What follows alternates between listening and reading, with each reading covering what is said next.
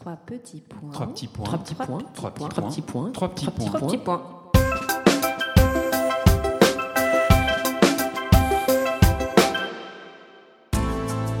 Trois petits points est un podcast littéraire animé par Alix Len et Julie Mamoumani. Nous sommes ravis de reprendre le micro pour cette nouvelle série de podcasts dédiée à Chateaubriand.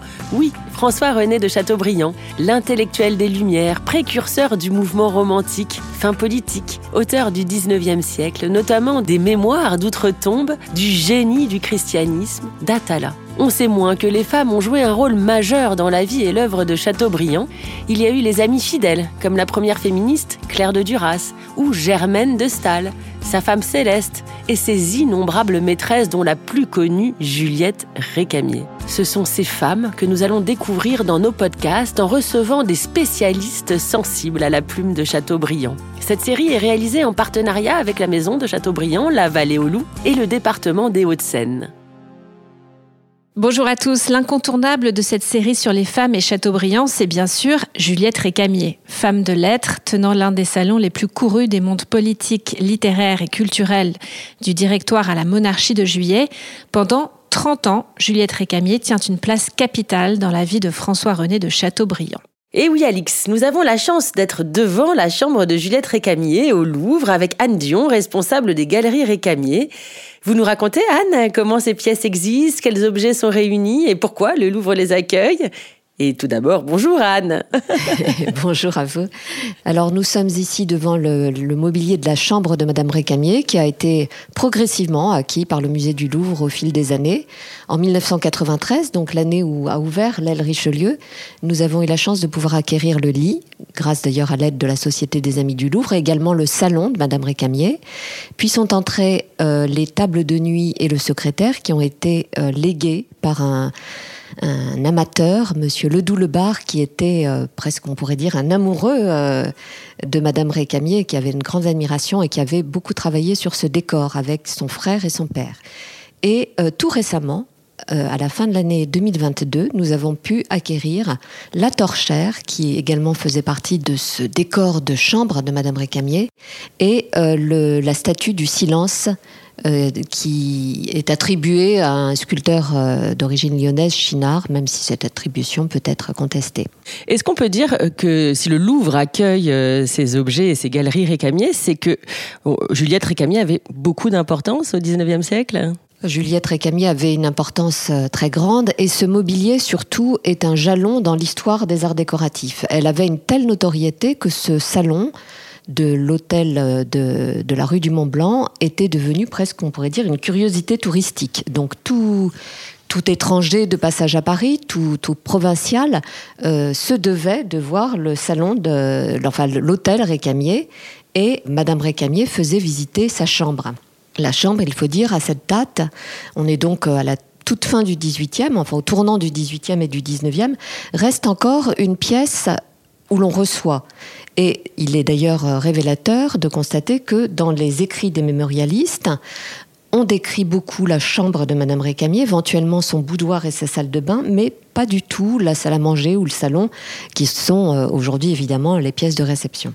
Alors on va revenir sur certains éléments du mobilier et aussi évidemment sur la relation intense et longue avec François-René euh, de Chateaubriand. Mais d'abord, est-ce que vous pouvez nous raconter qui est Jeanne-Françoise Julie Adélaïde Bernard? D'où vient-elle? Alors elle est née à Lyon en décembre 1777. Elle est donc la fille de monsieur et madame Bernard. Euh, son père est notaire à Lyon. C'est donc une famille d'une bourgeoisie aisée. Elle reçoit une éducation soignée. Elle étudie la littérature, les langues, l'anglais, l'italien. Elle étudie la musique. Elle sera bonne musicienne. Elle joue du piano, de la harpe. Elle chante.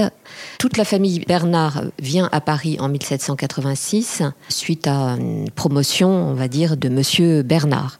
Il faut aussi ajouter que cette famille était une famille étendue euh, Monsieur Bernard avait un grand ami qui était Monsieur Simonard, et euh, ce Monsieur Simonard avec lequel il était lié depuis l'enfance, les deux familles vivent ensemble. Le, le, couple Simonard et le couple Bernard. Les enfants Juliette Récamier et le fils Simonard sont, sont élevés ensemble. Et c'est donc euh, tout ce monde vit euh, sous le même toit, s'entend très bien, ils viennent à Paris ensemble. Et de même, monsieur Récamier, qui était également euh, d'origine lyonnaise, vient à Paris à ce moment-là également, s'installe lui rue du Mail. Et donc tout ce monde vit euh, dans la plus parfaite entente. Monsieur et Madame Bernard, donc les Bernard décident de marier leur fille à ce banquier, Jacques Rose Récamier, qui est donc un grand ami de la famille et même, on peut le dire sans exagération, l'amant de, Madame Bernard ou du moins il l'a été, et euh, c'est pendant la Révolution, en 1793, pour mettre à l'abri euh, et la fortune des Bernard et celle de Monsieur Récamier et même euh, l'avenir, d'assurer l'avenir de leur fille, que euh, ce mariage est décidé. Donc elle est très jeune, hein, en 1793, elle a 17 ans à peine. Euh, après la terreur vient le temps de la frénésie, de la légèreté retrouvée, de la fête, mais aussi des lumières. Quand Juliette démartèle son salon? Donc dans cet hôtel qu'ils vont acheter fin 1798, l'hôtel de la rue du Mont Blanc, d'où provient donc ce mobilier qui est conservé au Louvre, euh, Jacques Rose Récamier, à ce moment-là, est, un banquier très puissant et il achète à euh, Necker, enfin, le de cette manière-là, voilà, le père de Germaine de Stahl, et c'est de cette manière qu'elle va, que Juliette va rentrer en, relation très étroite avec Germaine de Stahl. Et euh, cet hôtel, donc, appartenait au Necker, il était rue du Mont Blanc dans le quartier de la finance, le quartier de la chaussée d'Antin, qui est le quartier à ce moment-là euh, en vogue sous le directoire. Plusieurs banquiers habitent cette même rue, euh, Perregaux notamment, avec qui il est en relation, et, il également, euh, ils seront tous régents de la Banque de France. Donc c'est un, un, quartier en vue et le quartier où il faut habiter lorsqu'on est un grand financier. Et dans cet hôtel, ils vont le faire réaménager euh, au goût du jour par euh, un décorateur qui s'appelle Louis-Martin Berthaud, avec l'aide également euh, le concours de l'architecte Percier. Et cet hôtel, aménagé à, la dernière mode, est un écrin parfait pour recevoir. Donc c'est à ce moment-là que le salon récamier commence sa vie. Anne, qui peut-on croiser dans, dans ce salon justement? Alors ce salon n'est pas encore un salon littéraire comme il le sera bien plus tard. C'est un salon, euh, un salon plutôt, euh, un salon mélangé en fait, euh, où il y a des hommes politiques, il y a beaucoup de beaucoup de monde. Donc, mais l'un des, premiers admirateurs et amoureux de, de Madame Récamier est Lucien Bonaparte, le frère de du futur premier consul. Mais on peut trouver aussi Prosper de Barante, Balanche, Benjamin Constant.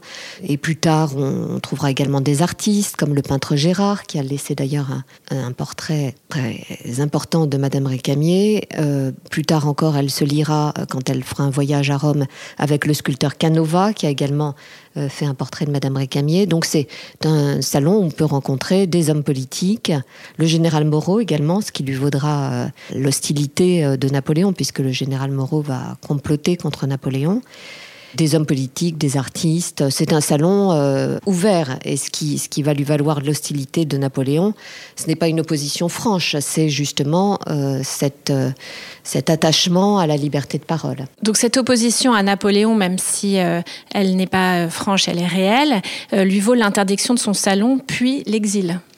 Oui, alors cela va se faire progressivement. Elle a des relations avec euh, des, personnes qui, sont en opposition franche avec Napoléon. Elle-même ne, l'est pas. Elle est d'ailleurs quand même euh, relativement prudente, mais elle est très. Ce qui va le plus euh, la mettre en opposition avec Napoléon, c'est ses liens très étroits avec Germaine de Staël et le fait que à plusieurs reprises elle, euh, séjourne à Coppet ou euh, dans les résidences que euh, Germaine de Staël peut occuper à 40 lieues de Paris puisque au départ elle a cette distance à respecter par rapport à la capitale. Elle va notamment après après 1805 braver cet interdit et, et continuer à voir Madame de Staël, ce qui va la mettre effectivement en relation tendue enfin avec avec le pouvoir. Anne, quand et comment Juliette et François René se rencontrent-ils? Alors, François René a laissé un, récit, mais qu'on sait euh, assez, assez romancé. Enfin, il a un peu gommé certaines rencontres antérieures. Il, en fait, il était déjà venu rue du Mont Blanc. Donc tout, tout jeune à ce moment-là, là, il était assez inconnu et il n'avait sans doute pas été particulièrement remarqué par, euh, par Juliette Récamier. Et plus tard, donc, après la faillite du banquier en 1805, les récamiers vont s'installer rue Basse du Rempart, qui en fait était la rue perpendiculaire à la rue du Mont Blanc. Et à ce moment-là, elle tient, elle va remonter, donc il va, les, affaires de Monsieur Récamier vont, vont s'arranger progressivement jusqu'à une seconde faillite sous la Restauration. Et à ce moment-là, elle tient à nouveau un nouveau salon, rue Basse du Rempart. Et on sait que hum, Chateaubriand est venu et a fait une lecture des avancérages. Donc, en fait, il y a eu plusieurs rencontres avant que euh, des liens très étroits ne se nouent, ce que Chateaubriand a un petit peu effacé euh, de, son récit. Et elle va réellement se lier euh, après la mort de Madame de Staël avec Chateaubriand. Alors Chateaubriand écrit justement à propos de cette rencontre Je me demandais si je voyais un portrait de la candeur ou de la volupté. Je n'avais jamais rien inventé de pareil, et plus que jamais, je fus découragée. Mon amoureuse admiration se changea en humeur contre ma personne. Je crois que je priais le ciel de vieillir cet ange, de lui retirer un peu de sa divinité pour mettre entre nous moins de distance. Quand je rêvais ma sylphide, je me donnais toutes les perfections pour lui plaire. Quand je pensais à Madame Récamier, je lui ôtais des charmes pour la rapprocher de moi. Il était clair que j'aimais la réalité plus que le songe. Madame Récamier sortit et je ne la revis plus que douze ans après.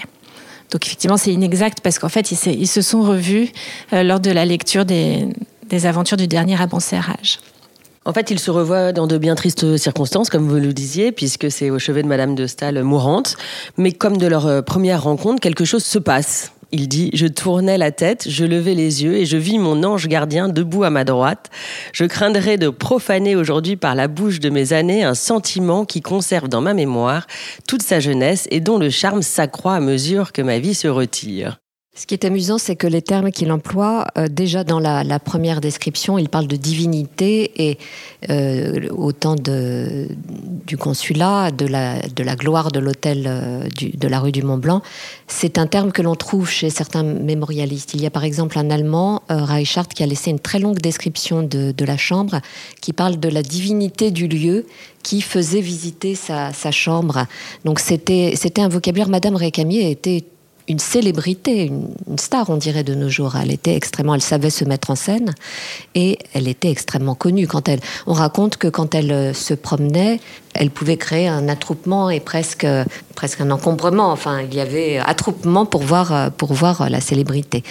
Et dans le deuxième texte cité, Chateaubriand emploie le terme de mon ange gardien. Et c'était le terme qu'employait Madame de Staël. Alors on n'a pas les lettres, euh, très peu de lettres comme euh, vous le savez de Madame Récamier, mais on a les lettres que Germaine de Staël lui adresse et elle l'appelle souvent mon ange. Donc c'est un, terme qui était déjà dans le vocabulaire de ses proches, on va dire. Elle, avait cette réputation de, de, savoir écouter les gens, d'être. Euh, elle était très fine, c'est une évidence. Elle était non seulement très belle, mais fine, intelligente, et elle savait écouter les gens. Elle, devait avoir une forme de, sagesse dans, dans, ses conseils. Et ce terme d'ange gardien. Euh, finalement, Chateaubriand le reprend à, Germaine de Stade.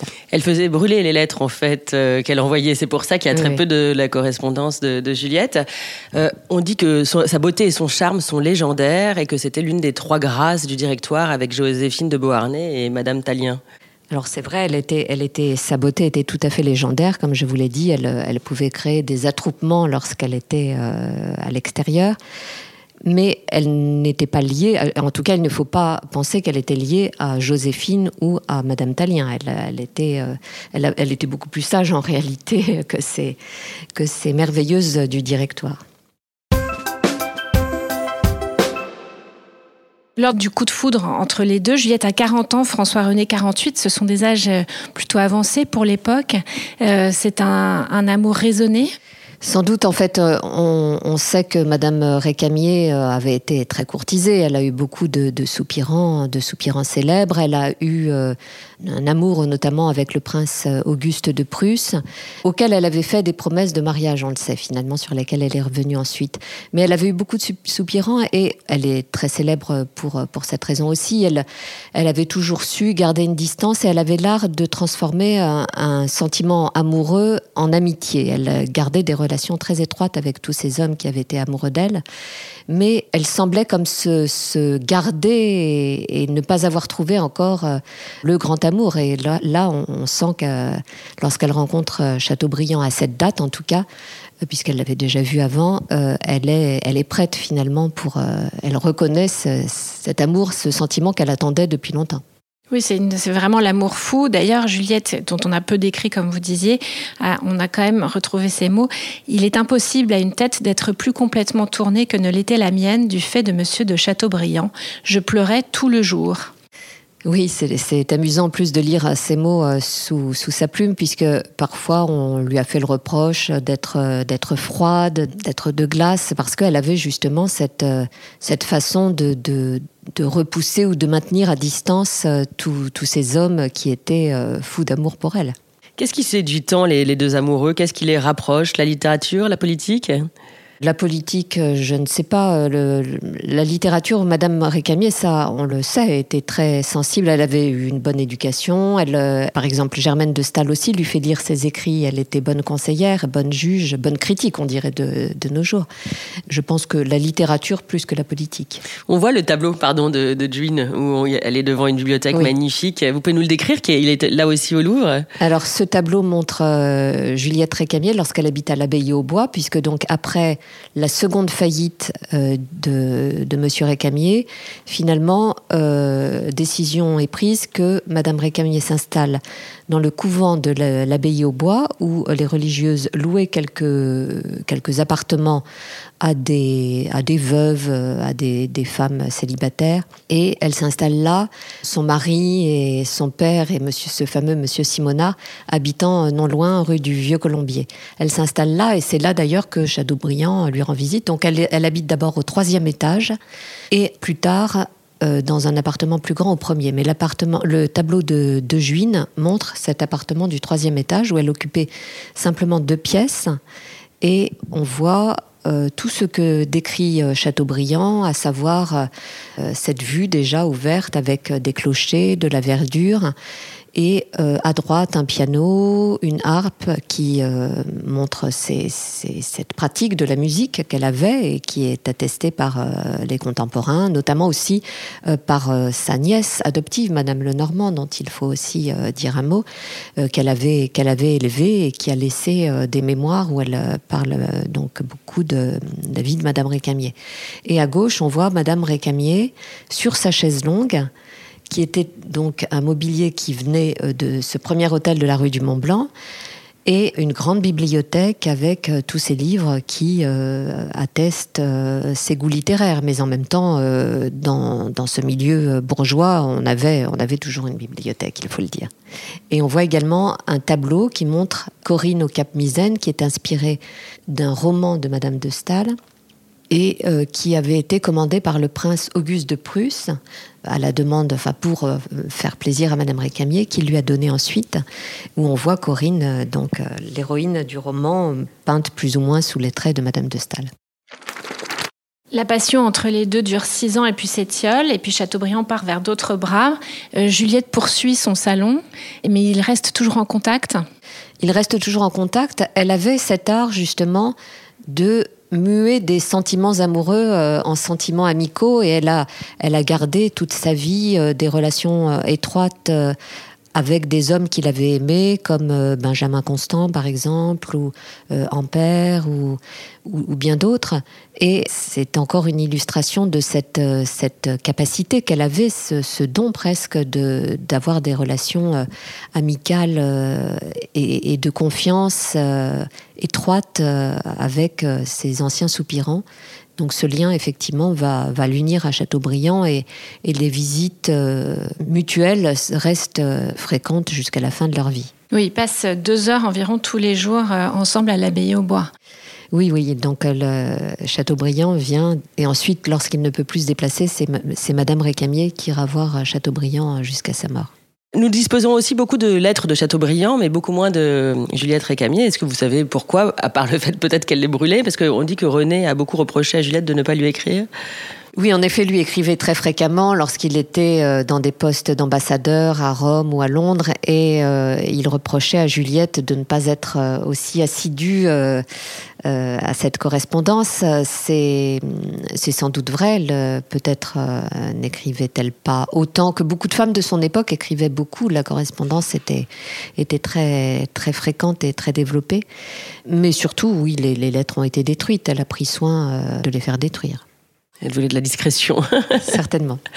On n'a pas du tout parlé du, salon. Est-ce qu'il y a quelque chose que vous voulez dire sur le, salon qu'on voit, qu'on aperçoit quand, on est assis devant la, chambre de Madame Récamier? Donc ce salon est aussi un mobilier du tout début 19e. Donc tous ces, tous ces meubles sont vraiment à la pointe de la mode. Ils sont, ce sont des meubles des frères Jacob, qui étaient les ébénistes les plus prisés euh, de ces années-là et euh, qui ont euh, garni l'hôtel de la rue du Mont-Blanc. On est beaucoup mieux documenté sur la chambre, ce qui prouve bien à quel point la chambre est un lieu de réception, que sur le mobilier euh, du salon à cette date de l'hôtel de la rue du Mont-Blanc.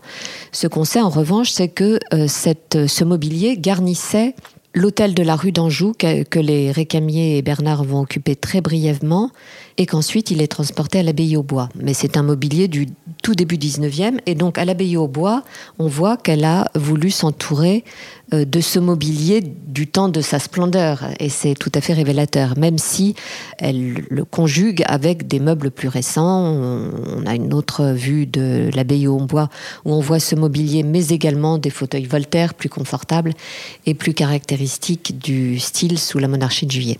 C'est une inspiration antiquisante, c'est vraiment le style qui est à la mode au début du 19e, euh, avec effectivement pour euh, le lit euh, des signes, et puis tout un vocabulaire décoratif qui est lié au sommeil. Donc on a des étoiles, des pavots, symbole du sommeil, des figures de Diane coiffées du croissant de lune portant des torches, cette statue en marbre qui symbolise le silence, tout ce, tout ce vocabulaire est lié au thème du sommeil, comme il était assez fréquent dans les décors de chambres à coucher au début du 19e siècle. Merci Anne, c'est passionnant. Et on, encourage tout le monde et à tous nos auditeurs à venir visiter ces galeries en fait. C'est magnifique. Merci. Merci beaucoup Anne. Je vous en prie. Voilà, le podcast Les femmes et Chateaubriand, c'est fini pour aujourd'hui. On se retrouve très vite sur toutes les plateformes audio pour écouter nos anciens ou prochains épisodes.